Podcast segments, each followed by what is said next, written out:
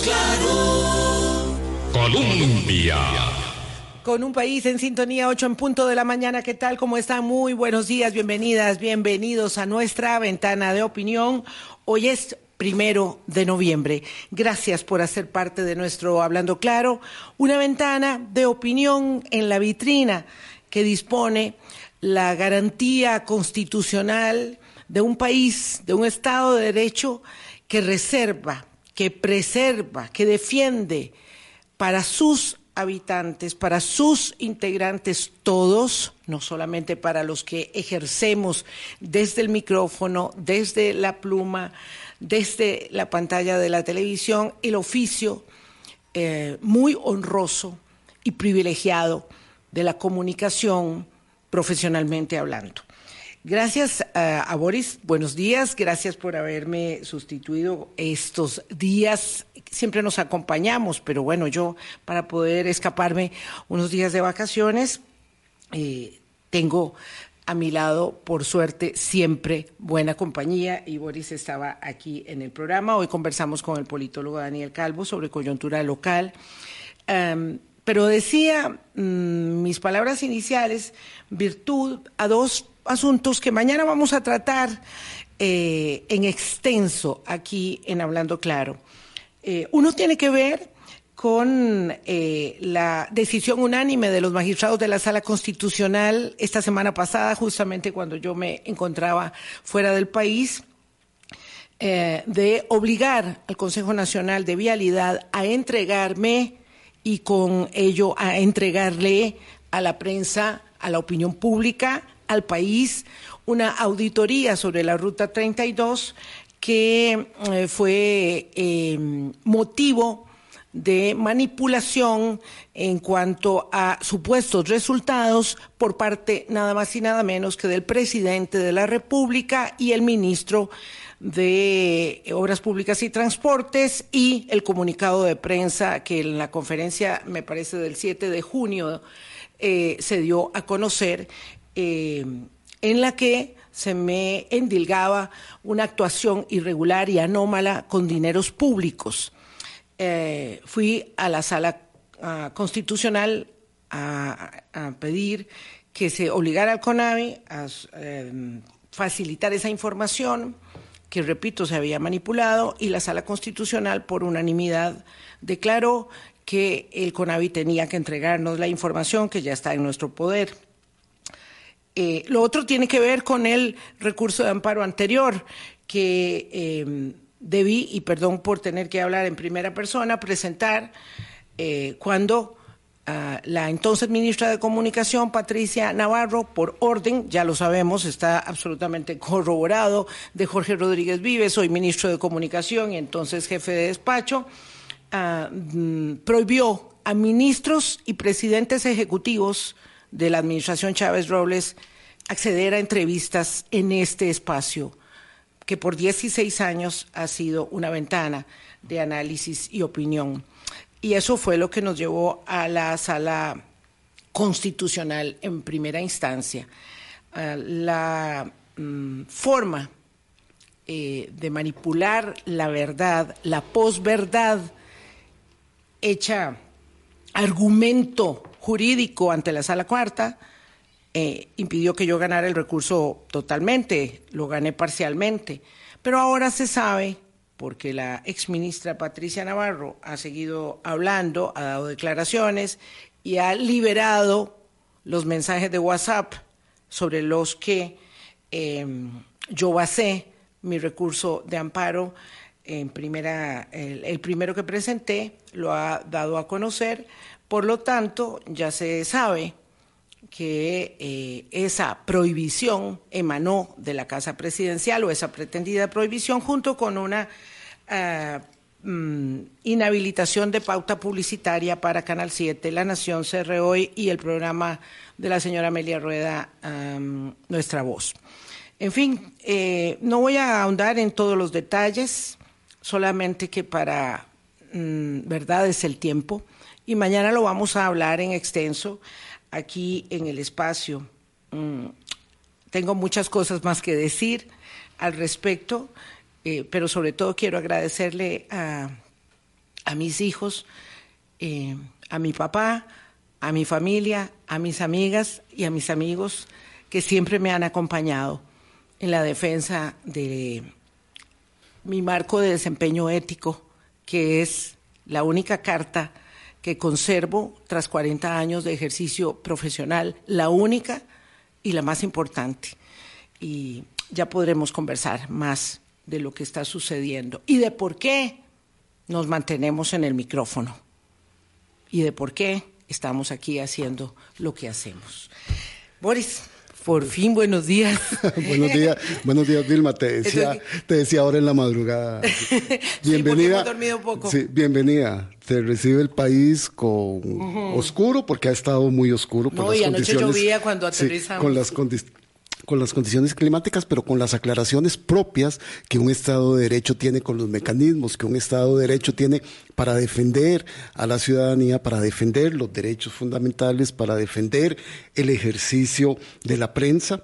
Hoy, estos días, fue contra vos Mañana puede ser ese mismo Estado de Derecho que defienda a quienes hoy están jugando con fuego, a quienes hoy están jugando con fuego, es también porque mañana u otro día puede ser cualquier otro ciudadano en cualquier ámbito que se vean limitadas sus libertades. Entonces, para eso es que se defiende el Estado de Derecho, para eso se defienden las instituciones, para eso se defienden los mecanismos que tenemos todos los ciudadanos para podernos amparar ante los abusos ante los desmanes, ante esta sensación que tenemos de sacadas de clavo, no importa que en el ejercicio de operativizar esas sacadas de clavo nos estemos llevando entre las patitas mucho de lo que hemos construido.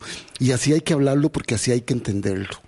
Fuiste vos víctima, pueden ser otros, y pueden ser ellos en su momento que van a tener que utilizar el Estado de Derecho para defenderse ante las situaciones tan graves, tan gravísimas que están eh, construyendo Vilma. Mm, yo siento una profunda uh, satisfacción y quiero que empecemos con eh, Daniel eh, Calvo hablando de ello.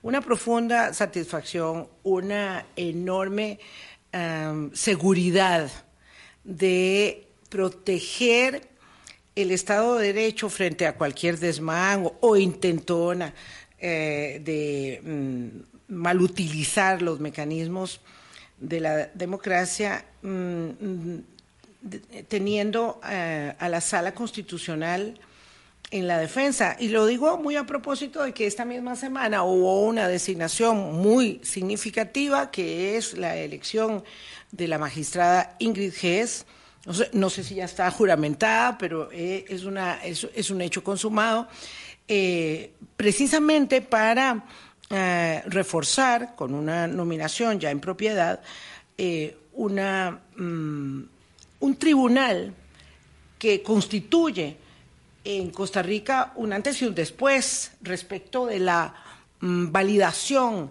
de la afirmación de la letra de la Carta Magna que nos rige y que nos gobierna, que nos eh, protege a todos en esta democracia. Y les digo que viniendo de Cuba, eh, donde uno vive en carne propia el dolor de la falta de libertad y de todas las carencias y de todas las faltas que, que hay en ese país, uno lo, lo puede valorar mucho, mucho más Daniel Calvo, muchas gracias por estar con nosotros. Buenos días. Primero que nada, muy buenos días, Boris y Vilma. Una felicitación pues para Vilma y no diría yo para usted, sino para toda la prensa, que yo creo que es un tema eh, importante, sobre todo en momentos que creo que se ve seriamente amenazada en nuestro país. Bueno, con muchísimo que comentar, ¿verdad? Ha estado bastante movida estos días. Estoy seguro que el tiempo o la tormenta pilar seguirá causando estragos tanto en el todo el país como también en la Asamblea Legislativa.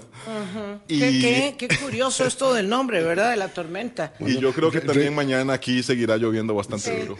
Nos recordemos los estragos del huracán Otto que fueron mayores, pero la persistencia de esta... Claro, lo que pasa es que aquí estamos haciendo una alusión muy directa, nada indirecto, ¿verdad? Ninguna este, falsedad al nombre del huracán y a lo que sucede. Cuando yo fui objeto, y esto sí que no me lo, no me lo reservo para mañana, de eh, la veda que establecía, y viene en primera página de La Nación, se los recomiendo, en la página 4 además, que establecía una instrucción para no participar en entrevistas, en Hablando Claro, a todos los ministros y presidentes ejecutivos de la administración Chávez Robles. Hay que dimensionar lo que eso significa, ¿verdad? En un país acostumbrado a la deliberación y a la mm, transmisión eh, de las ideas y de las opiniones de manera tan abierta como en nuestro régimen. Eh, en ese momento, la diputada Pilar Cisneros, a la que yo acudí, porque ella había sido mi jefe, porque yo entendía que entendía el marco referencial del ejercicio periodístico, ella que siempre quiere hablarle a la gente mirándole a los ojos, como dice, me dijo que eso en ningún modo, jamás, imposible, y que además ella no participaba y además ella no se hablaba con esa ministra. Y yo nunca, ella nunca, nunca es responsable de nada, aunque siga haciendo. Ahora, malutiliza los mecanismos de acceso a la mm, protección del Tribunal Supremo de Elecciones con el fin de permanecer sin decirlo, derivando beneficios de la, eh, del establecimiento de la Asamblea Legislativa para con su bancada, ¿verdad? Este, auto eh, proscrita del partido al que eh, la llevó a la Asamblea Legislativa, poder seguir haciendo lo que hacen de la manera en que lo hacen. Esto es muy burdo todo, siempre. Daniel, es usted que está ahí en la Asamblea Legislativa, es inadmisible. Esto nunca había pasado. Por ejemplo, esto que han hecho los eh, diputados de el Progreso Social Democrático renunciados del partido ese. La fracción de gobierno. Mire, no recuerdo yo la verdad en el último tiempo que hemos tenido tantísimos casos de transfugismo, pongámosle a partir de la administración 2002, que empieza prácticamente este fenómeno en nuestro Congreso. No el caso de diputados que se declaran independientes, porque le digo, eso viene desde hace muchísimo, pero que se aferren a un partido político, que se nieguen a, a, salir de ahí, a uno sí le parece pues eh, particular. También creo que para que la gente lo entienda, quizá cuáles son las razones para aferrarse, es que hay ciertos beneficios de seguir perteneciendo a una fracción y no declararse o operar como un bloque independiente. Entre ellos, que me parece a mí debe ser uno de los principales, el tema de plazas de asesores, que me parece que son muy disputadas dentro de la Asamblea Legislativa, el tema de tener un derecho a voto dentro de las decisiones de jefes de fracción, que lo perdería eventualmente porque ya doña Luz Mari ha reclamado que el derecho es de ella y no de doña Pilar Cisneros, aunados a otros temas que quizá más adelante uno pueda ver repercusiones, como el tema de eh, la proporcionalidad para la integración de comisiones, etcétera. Pero sin duda es un caso atípico y es un caso atípico que también nos desnuda y que creo que por ahí vamos a comentar un, poco más las divisiones existentes, las tendencias, si es que puedan existir dentro de ellas, o la implosión que este partido de gobierno ha tenido en, no sé si en dos, tres o cuatro partidos políticos, ¿verdad? Que, van a participar en un proceso de elecciones municipales que será también bastante complejo, o bien algunos partidos que yo creo que están fraguándose todavía ahí esperando quizá encontrar un espacio con algunos financistas ya de campañas anteriores para encontrar su espacio de incidencia dentro eh, de un próximo Congreso o dentro del espectro político eh, de unos años. Daniel, como propusimos para la conversación que vamos a tener con vos hoy, poniendo foco en la Asamblea Legislativa y en las comisiones que están funcionando, eh, la temperatura aumentó el martes con tres comparecencias específicas que vamos a ir desgranando. La primera fue la de don Calixto Chávez, director de la campaña de, de don Rodrigo Chávez, quien en la Comisión de Investigación de Financiamiento de Partidos Políticos admitió que él sigue trabajando como asesor en Casa Presidencial, que tiene una oficina, un espacio físico, pero que eso sí, él no tiene ninguna relación con doña Pilar Cineros, jefa de fracción del partido de gobierno, ni con Federico Cruz.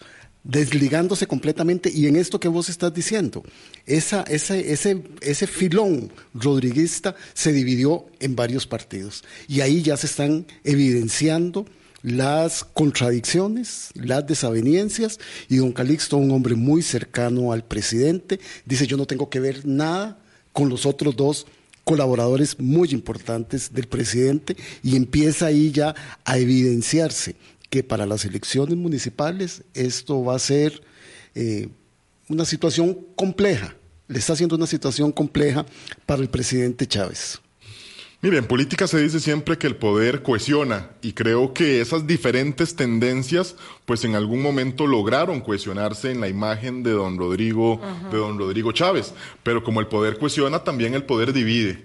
Y yo creo que ahora que viene un proceso de elección, pues será realmente difícil realmente ver cómo sobreviven o ver cuál de todas estas tendencias se impone o tiene más protagonismo que otras. Ahora has hecho alusión, por ejemplo, a don Calixto Chávez. Uno sabe, e inclusive fue tema en la comparecencia, de su cercanía, quizá una tendencia que reclama ser parte del rodriguismo más afín a lo que hoy eh, se ha convertido en el partido Pueblo Soberano.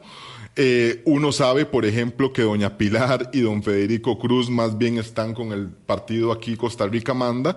Y también pues hay otros partidos ahí que quizá no tienen pues ese arraigo, pero que están intentando fraguar pues algún tipo de alianzas. Vea usted, por ejemplo, que hace unos días se anunció que en el Cantón Central de Limón, me parece, se va a hacer una coalición de varios partidos mm. políticos. Eso tiene implicaciones con otras agrupaciones representadas en la Asamblea Legislativa.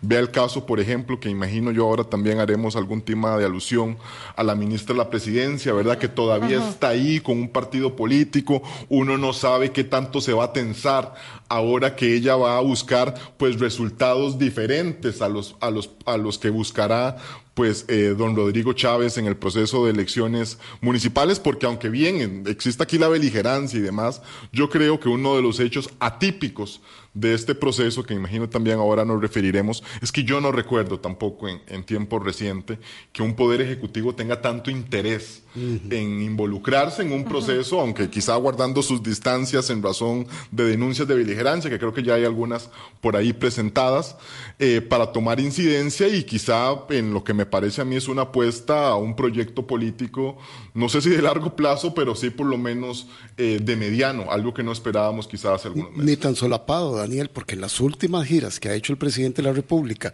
incluida la del lunes, ha tenido reuniones con alcaldes lo tuvo en Limón, lo tuvo en Punta Arenas, lo tuvo en Guanacaste y la última, que fue para la entrega del viaducto de la ruta 27, se reunió con los alcaldes de San José.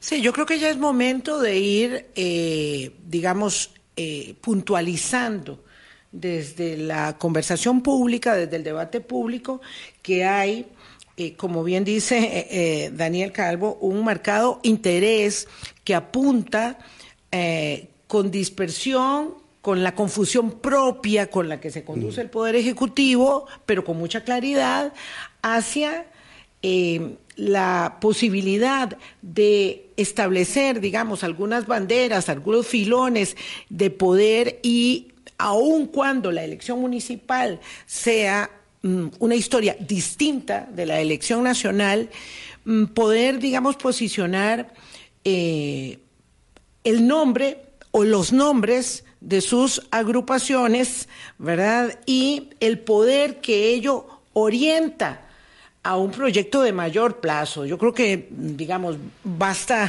de eufemismo en este tema. El presidente ha sido claro, varias veces ha hablado de la necesidad de hacer reformas constitucionales. Ahí es donde yo mm. me siento muy amparada por eh, la sala eh, cuarta. Eh, reformas constitucionales que además no solamente por la sala cuarta, sino por la misma caracterización de la división de poderes en el país y la Asamblea Legislativa en ello como primer poder también. Entonces, eh, ya he estado hablando de la necesidad de hacer reformas constitucionales, apunta evidentemente con mucho énfasis eh, a horadar al Poder Judicial, a la Asamblea Legislativa con la que tiene una relación eh, que uno no se imagina Mm, digamos, mm, políticamente apropiada para lograr fines que son logros que quiere el Ejecutivo, cualquier Ejecutivo obtener, ¿verdad? Pero que, que apunta todo ello finalmente a esta caracterización sui generis del ejercicio del poder que tenemos por primera vez en este país.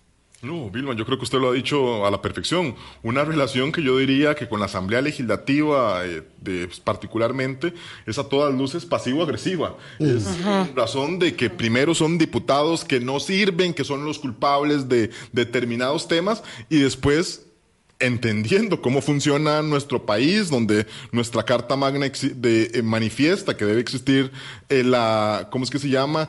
La articulación entre, entre poderes, pues al día siguiente está pidiéndoles que les aprueben tal y tal eh, proyecto de ley, ahora es un empréstito de infraestructura por el tema de, de, órdenes climáticas, y uno realmente no se explica cómo es que esa relación él pretende eh, que funcione así. Y bueno, ahora veremos también los resultados. Hoy, para quienes no lo saben, estamos iniciando un periodo de sesiones extraordinarias donde será el Poder Ejecutivo quien vaya a controlar la agenda legislativa eh, por tres meses. Y si nos remontamos a ver qué fue lo que sucedió en el periodo de sesiones extraordinarias anterior, lo cierto es que creo yo, porque no, no he revisado datos, es probablemente el, más eh, poco productivo en cuanto a la cantidad de leyes aprobadas y eso tiene una explicación y la explicación es esa relación pasivo-agresiva a la que yo hago a la que yo hago mención y ahora pues tendremos que ver cómo eso se articula porque creo que en temas de agenda aunque ha dado ya su primer decreto de convocatoria hay temas que sí o sí yo creo que deben de, de avanzar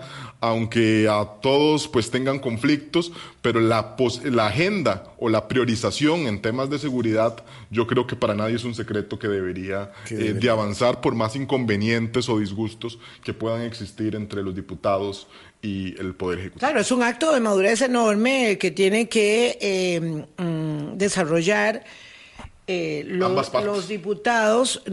Sí, bueno, vamos a ver.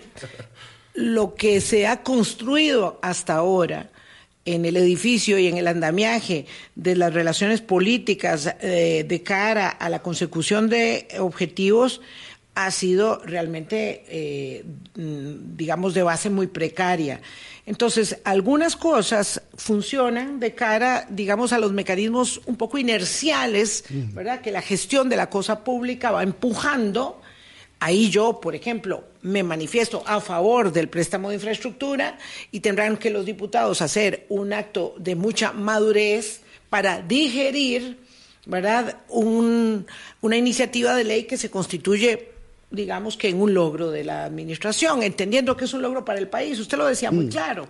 Sí, cuando uno lleva adelante iniciativas eh, porque su responsabilidad y su obligación se lo implican, ¿verdad? En nuestro caso, para defender las garantías constitucionales de libertad de prensa y expresión, de las ideas, lo hace porque cree en ello, pero porque es una responsabilidad para con el país y los diputados van a tener que hacer ese ejercicio. Creo que lo han, lo, han, hecho, ¿verdad? Yo me, me, me, siento eh, respaldada por la institucionalidad y, repito, por la división de poderes en, en este sentido, porque bien que mal, unos más, otros menos, los diputados han ido tomando decisiones eh, la mayoría de las veces acertadas.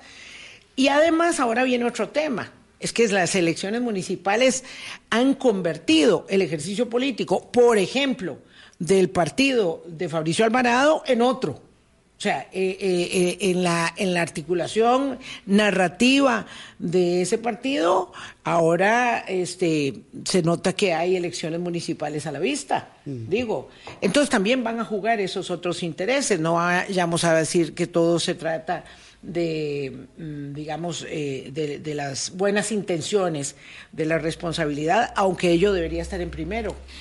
Eso que has tocado me parece que es fundamental porque creo que si bien hemos criticado, porque yo he sido una de las voces críticas de que ha existido pues eh, la construcción de un bloque fuerte que ha construido el Poder Ejecutivo, sobre todo con el respaldo de la fracción del Partido Nueva República, también con la mayoría de los diputados, porque no puedo decir que de todos del Partido Unidad Social Cristiana, Lo cierto es que eh, este periodo de sesiones extraordinarias y este eh, elecciones municipales que ya prácticamente están a la vuelta uh -huh. a la esquina, pues marcarán un parteaguas. ¿Por qué?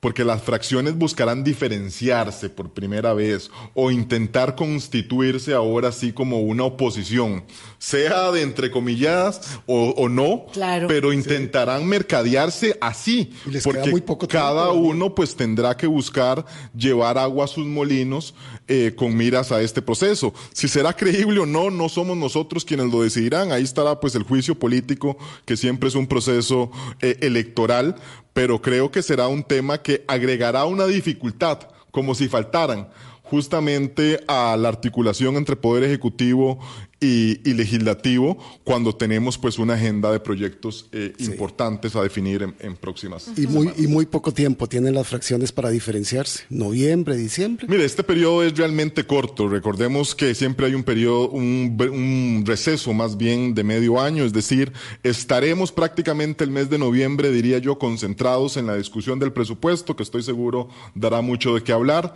Algunos proyectos eh, en tema de seguridad que son eh, definidos como prioritarios y ya prácticamente en diciembre pues prácticamente estamos ya de salida por este receso que creo que ahora será a partir del 15 de diciembre, imagino que volveremos Volveremos, digo yo, porque yo casi que me siento parte de la Asamblea Legislativa, porque es lo que monitoreo, aunque no trabajo ahí, eh, hasta el 6 de enero y ya prácticamente pues lo que nos quedan son tres semanas, elecciones municipales, y habrá que ver también la conformación de fuerzas que vaya a arrojar esto y las implicaciones que pueda tener pues en los distintos eh, poderes del Estado, porque yo creo que tiene implicación en, los poderes, en la conformación de fuerzas, en los procesos de, negociación de todo esto que estamos eh, comentando.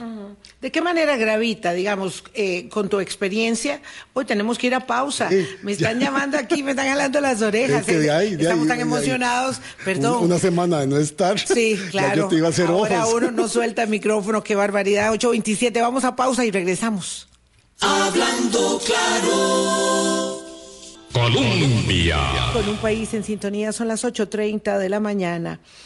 Ah, este jueves vamos a conversar sobre eh, los fallos de la Sala Constitucional, eh, tanto eh, respecto de la obligación que le impuso al Consejo Nacional de Vialidad para suministrar la auditoría mm, que declaró confidencial después de haberle liberado a ciertas personas con las que tiene relación, eh, pero bueno, en todo caso, ahora será pública. Mediante la que el presidente de la República nos acusó falsamente a esta servidora. Eh, y también el recurso de amparo que ganamos eh, parcialmente cuando el gobierno de la República ordenó a ministros y presidentes ejecutivos no acceder a entrevistas en este espacio. Uh, vamos a hablar de ello luego. Lo digo porque aquellos que se hayan sumado a la transmisión tarde tal vez no escucharon nuestras palabras iniciales, pero hoy conversamos con Daniel Calvo y estamos un poco hablando de las sesiones extraordinarias del ejercicio de control político en la Asamblea Legislativa y también de la elección municipal, porque todo se va cruzando. Todo se va cruzando. La Asamblea Legislativa um, ha tenido, por la configuración de la circunstancia política misma de este Ejecutivo, yo creo que se ha puesto los eh, nudos en los mecates, eh, un énfasis muy marcado en el control político. Digo, el control político es inherente a la naturaleza del Parlamento, Daniel, pero esta Asamblea tiene que trabajar mucho en control político, a veces incluso por falta de, de proyectos de ley convocados en las mismas comisiones. Eso pasó en, en, derechos humanos, por ejemplo. No le convocan proyectos y lo que queda es control político nada más. Eh, y con, y volvemos al tema electoral, con el tema de las irregularidades tan groseras y abiertas, explícitas en financiamiento electoral en la campaña pasada. Y ojo si no han aprendido la lección que pueda pasar en las elecciones municipales, municipales. entonces siguen abriendo más espacios de eh, control político que hacen más difícil la negociación para otros eh, espacios en los que los votos son determinantes para sumar eh, proyectos que se conviertan en leyes. Y yo le sumaría nada más para añadir a lo que dijo Daniel Calvo, es una respuesta a esa situación de agresión pasiva que se está viviendo en la relación del Ejecutivo con el Legislativo. Por allí le están respondiendo. No, totalmente, coincido que eso es una realmente una respuesta, ¿verdad? Quien siembra eh, vientos, vientos, cosecha tempestades. Cosecha tempestades. Creo que esa es la Pilar, la tormenta. Creo que esa es la mejor, la mejor forma eh, de, de resumirlo. Ahora, eh, han mencionado varios elementos de por qué el control político pues está marcando eh, un tema. Creo que en los primeros meses la popularidad de, del presidente Rodrigo Chávez dificultó realmente pues que el control político eh, iniciara o, o, despertara.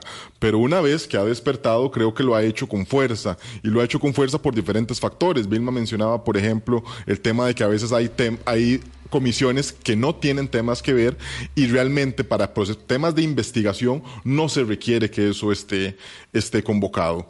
Eh, también creo que en la enorme cantidad de escándalos políticos que sí. nos sacuden, pues ha generado también la apertura de un montón de investigaciones, algunas que se llevan, por ejemplo, en ingreso y gasto público, otras que se han creado, por ejemplo, comisiones especiales como esta del financiamiento, ahora reciente todo el tema de, de prensa, diría yo, y de contrataciones del CINART y el Banco Centroamericano de, de, de Integración Económica, etcétera.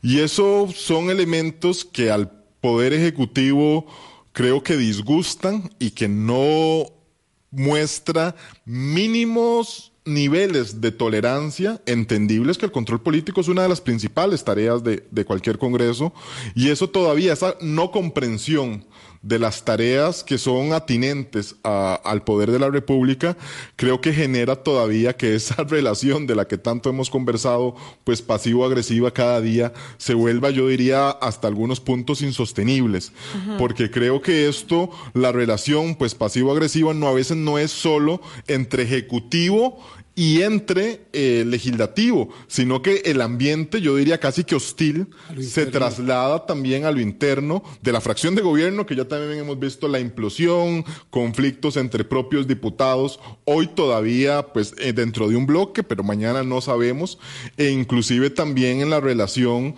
de su voz principal vocera, doña Pilar Cisneros, que por momentos despotrica, porque creo que esa es la palabra, contra fracciones sobre su, su sobre su eh, trabajo en cuanto a temas, eh, por ejemplo, veamos la enorme cantidad de resellos que se han tenido, por Uf, ejemplo. Eso es increíble. Eso, eso marcará eh, un tema también sí, histórico, porque sí. nunca, nunca se habían tenido tanto, y que después, como lo decíamos minutos atrás, después de haber despotricado y haber pues eh, soltado su buen verbo contra las fracciones, pues llega a decirles, bueno, ahora necesito de ustedes. Es que eso no funciona así. Yo creo que el ambiente al menos de cordialidad, yo no pretendo que sean mejores amigos, de, no, de cordialidad, no, no, de, de, cordialidad y de respeto, pues es el que uno esperaría de los poderes de la República y que inclusive pues... Eh, creo que se demuestra esa poca cordialidad o respeto pues en conferencias de prensa. Yo ayer observaba la conferencia de prensa del presidente que se adelantó, no fue el día de hoy, sino se realizó un día antes,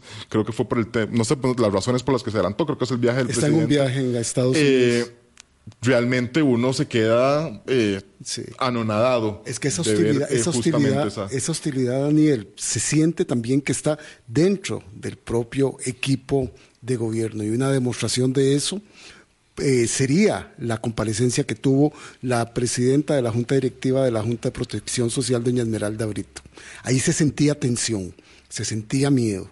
Primero de las tres primeras comparecientes, que son funcionarias técnicas, y posteriormente de la auditora y, y de doña Esmeralda, a tal punto que varias veces los miembros de la comisión le tuvieron que recordar, ustedes están bajo juramento cuando estaban haciendo preguntas puntuales de los estudios que se le presentaron al presidente de la República y de la orden que le habría dado el presidente de la República a doña Esmeralda en el sentido de quitar el programa La Rueda de la Fortuna de Canal 7 a Canal 13. Ahí también se siente que hay mucha tensión. Boris, eso es un caso que nos permite ilustrar varias de las cosas que hemos comentado. Uno, el ambiente, yo diría, de miedo que existe, además del estilo de liderazgo que el presidente estableció, que él prácticamente es el único que puede hablar y cualquier otra persona Todo que lo hable, controla. en- Todo lo ¿verdad? Ya, ya hay un problema. Otro tema en que yo creo que doña Esmeralda, y no quiero con esto, como se dice popularmente, echarle la sal, pero debe estar pensando que muy probablemente su carta de despido o su autorrenuncia pues llegue muy pronto, porque si lo que nos, miramos hacia atrás, todas las personas que se han atrevido a disentir o a expresar una línea contraria al presidente, pues yo creo que patitas para qué las quiero, porque al día siguiente o a las semanas están eh, fuera del Poder Ejecutivo. No, Yo no sé, en el caso de la Junta de Pero Protección nada más Social, déjame mencionar, Sí. y en el caso de Esmeralda Britton es todavía más complicado. Ah. Porque es una ficha que proviene de otra agrupación. Entonces, él no tiene quizá la facilidad de removerla con tanta facilidad como ha removido a otros jerarcas, porque eso pudiera entorpecer la relación que tiene el Congreso con eh, algún sector del Partido Unidad Social Cristiana. Entonces, creo que eso es de momento lo que la sostiene y también yo creo que, que de momento es lo que hizo hablar a doña Esmeralda en esos momentos de que ya queremos distanciarnos del gobierno, ya no queremos ser tan hermaniticos porque vienen momentos en el que cada uno tiene que tomar eh, sus diferencias o marcarlas. Va, apuntaste en la eh, suspicacia que estaba o, intentando ver en el, eh, en el horizonte cercano. El caso de Esmeralda Brito que es muy interesante. Primero, la Junta de Protección Social, hasta donde yo entiendo, ese cargo es un cargo ad honorem. Este, y luego ella viene desde hace seis años dese- desempeñando esa, eh, eh, eh, ese cargo, ese puesto. Eh, es eh, curioso porque llegó bastante lejos la historia de la Junta de Protección Social, el manejo de los recursos, la pauta publicitaria, la relación con el SINAR y las idas y venidas en las que ha tenido mucho que ver también la exministra de Comunicación, Patricia Navarro, que eh, evidentemente ha sido culminada por el peso enorme de la conciencia a tener que ir soltando las verdades después de un periodo en el que pareciera ella eh, sale de la administración, eh, digamos, eh, muy, mm, yo diría tal vez emocionalmente afectada y con la necesidad de quedarse escondida y callada, pero luego con lo, lo que ha tenido que señalar, incluso inculpándose, a mí no me deja de dar mucha pena que Patricia Navarro, que es colega, pues haya llegado tan lejos como para mentirle a la sala constitucional. Eso lo veremos mañana. Y yo creo que eso es algo que a una persona que tiene eh, conciencia de sus actos y un nivel de decencia para conducirse éticamente, pues le tiene que pesar mucho y ser muy doloroso. Pero ella lo ha dicho, Ella, ella lo, ha lo ha tenido, dicho en la comisión. Lo ha tenido que ir soltando, lo ha tenido que ir soltando y eso tiene una repercusión directa en el caso puntual de la Junta de Protección Social y, el manejo de la publicidad y todo lo que ha pasado alrededor del Sistema Nacional de Radio y Televisión Cultural, que hay que decirlo así, porque eh, dijimos que íbamos a dejar de lado los eufemismos. La utilización de los medios estatales es determinante para un proyecto político que se plantea en el horizonte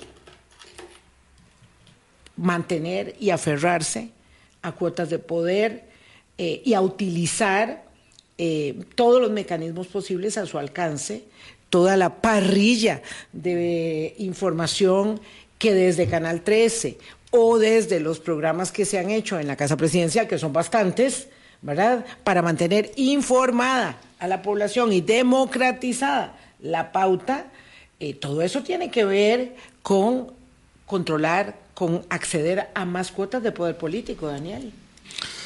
Sin lugar a dudas, y el tema de la prensa yo creo que cada vez se vuelve eh, más complicado. Creo que también hay que poner el tema del contexto, ¿verdad? Que este presidente, Rodrigo Chávez, desde campaña, pues ha marcado un eh, ataque frontal a, a, la prensa.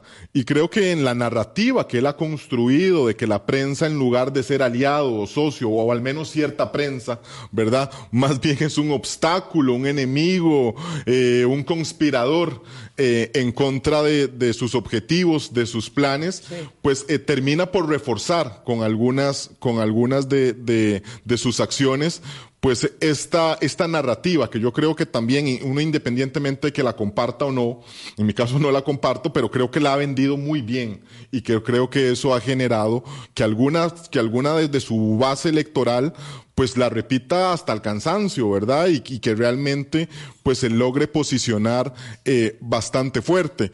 Ahora, cuando también tenemos y hay gente consciente, sobre todo en ese eh, contubernio existente entre otras fracciones con miras a lo que viene, de que está bien, el presidente puede darse el lujo de tener a la, a la prensa en su contra o de tener a cierto sector de la prensa en su contra, pero nosotros no necesariamente. Y yo creo que ahí es cuando se sacuden algunas otras personas y me parece a mí que, por ejemplo, el caso de Esmeralda Britton está viendo uh -huh. que a ella tal vez no, no tiene ese músculo político claro. de echarse a la, a, a, la, a la prensa de frente como si lo tiene el presidente. Y entonces creo que ahí se van tomando estas decisiones y se va mirando un poco el acontecer que viene para los próximos meses en razón de todos estos eh, eh, aspectos de coyuntura que hemos venido mencionando, eh, que todos prácticamente se entrelazan o van direccionados a lo que se marcará un, muy probablemente un tema distinto en la conformación de fuerzas que arrojará un proceso de elecciones municipales como el que ya prácticamente tenemos a la vuelta de la esquina y en el que decíamos al Poder Ejecutivo pues tiene cifradas bastantes esperanzas en quizá marcar un cambio en el mapa político. Es que está haciendo, está haciendo una especie de referéndum de las elecciones municipales de la gestión de gobierno. Creo no, que, no, no, no sé, yo, yo eso lo, lo pondría... Como diciendo como de aprobación a lo que he hecho. Yo lo pondría eso este, como... A mí me parece que en algún momento sí, pero me parece que el presidente también se ha dado cuenta que no necesariamente era lo más conveniente para él, y eso lo han dicho en diferentes estudios de, de sondeos de, sí. de, de, opinión en el que ha ajá. tenido una merma, pero creo que también él apunta a ciertas... Eh, a, a, donde tienen sus bastiones electorales y uno, por ejemplo, observa que en el norte del país, por ejemplo, hay quizá una mayor presencia o un mayor deseo de incidencia en algunos otros eh, eh, cantones específicos y creo más que... Más en zona rural. Más en zona rural, porque yo creo que ahí es donde esas narrativas que he dicho del presidente han encontrado pues un mayor calado eh, en la población por diferentes aspectos demográficos, educativos, etcétera. y ahí yo creo que es lo importante, pero creo que habrá que ver cuál será lo que se dice en comunicación, el framing, el marco, el encuadraje en el que vaya a marcar estas, estas elecciones municipales, porque creo que ya al menos el de, el de un referéndum de, de, popularidad, yo creo que ya se dieron cuenta que no es el correcto, pero sí tal vez el, el de seguir dando un golpe a los partidos tradicionales, al status quo, y creo que por ahí el presidente pues intenta seguir consolidando esa narrativa en aras de consolidar, diría yo, un proyecto político que mm, mira más allá muy interesante, de, de Daniel, largo plazo. Porque tiene mucho apoyo todavía. Vamos a hacer la pausa y volvemos sobre ello. ¿De qué le ha servido y cómo capitaliza todavía su importante eh, bolsón de popularidad el presidente de la República. Ya venimos. Hablando claro. Colombia. Un país en sintonía, Daniel Calvo, politólogo agudo, agudo, eh, observador y seguidor de la gestión del Congreso y con ello del panorama político en su conjunto, porque ahí está el corazón de la acción política. Yo yo mmm, me temo que este cálculo, como decía usted, Daniel, de pensar que la elección municipal pueda convertirse en una especie de referéndum de la gestión, que yo no lo veo así, yo creo que son cosas distintas, pero que lo hayan podido ellos asumir de esa manera y ahora tratar de un poco apuntar nada más a ciertos bastiones, bolsones, como para decir, bueno, del abogado del sombrero eh, digamos que los haga mm, enfatizar o enfocarse mucho, volviendo de este nuevo viaje, eh, en, en, esos, en esas visitas puntuales, eh, con anuncios que son bastante vacíos, pero que apuntan al desarrollo de la franja fronteriza y a todas mm. estas cosas que no tienen ningún, no tienen nada, no se sostienen en nada, ¿verdad? Como las rutas y como todo esto que ha sido como mucho la invención, uh -huh. como las operaciones rimbombantes de la soberanía, de la Costa Rica segura y tal, todo muy mmm, muy efectista, efectista todo muy eh, elaborado mm, de manera mm, de, de, un maquillaje que, que, no termina siendo un buen maquillaje, no se conduce eh, con la necesidad de amalgamar esa popularidad que todavía tiene, porque tiene mucho eh, nivel de popularidad. Entonces, ¿para qué tanta popularidad si es, se es incapaz? Y ahí hay que apuntar al equipo de comunicación y a su ministro estrella, a su superministro, Jorge Rodríguez Vives, de convertir eso en logros. Es una muy buena pregunta, porque creo que la popularidad lo que te genera es un capital político, pero el capital político no debe verse como algo en, en sí mismo, sino es un capital político que yo voy a utilizar para algo más. Cuando uno se pregunta el capital político que ha construido el presidente, y creo que hay que reconocerlo, que no solo lo ha sabido mantener, sino diría aumentar, uh -huh. y que y que inclusive con al, al, en algunas en algunos sectores, por ejemplo, en el lado económico, si uno se pone a ver indicadores, aunque hay sus, bemoles en cada uno de ellos, uno observa que hay partes que o, hay indicadores que le están sonriendo a su gestión y que lo ayudan a, a seguir acrecentando ese capital político. Pero ¿para qué lo ha estado utilizando? Si uno se pone a ver lo sucedido en la Asamblea Legislativa, de lo que hemos comentado ya eh, eh, a lo largo del programa, uno no observa que ese capital político, esa fuerte popularidad, ese bloque inclusive de respaldo del Partido Unidad Social Cristiana, del Partido Nueva República, se haya materializado, se haya utilizado para echar a andar grandes reformas uno se pone a observar qué es lo que ha sucedido dentro del Congreso y la verdad es que me, sobran los dedos de las manos para contar los proyectos de ley de iniciativa del Ejecutivo que han sido apro aprobados. Me sobran los dedos también de las manos para señalar cuáles son los proyectos que han sido realmente eh, importantes. Y lo cierto es que ya transcurridos, nos acercamos a cumplir dos años, ya estamos superando el año y medio, lo cierto es que esa popularidad muy difícilmente se vaya a poder mantener. Y eso no lo digo porque yo le estoy deseando el mal al presidente. No, es que el ejercicio normal del poder genera un desgaste. Elementos como, por ejemplo, las elecciones municipales que estamos mencionando obligan a los partidos a diferenciarse. Es decir, todo realmente se le va a dificultar y entonces es cuando uno se cuestiona. Bueno, la popularidad, más allá de regodearse por esos altos niveles que tiene, es para qué ha sido utilizada. Y el mismo presidente lo ha reconocido, no asumiendo el responsabilidad en haber tensado las relaciones con el Poder Legislativo, porque él mismo dice, ha sido muy poco lo que la Asamblea Legislativa nos ha ayudado en proyectos de ley.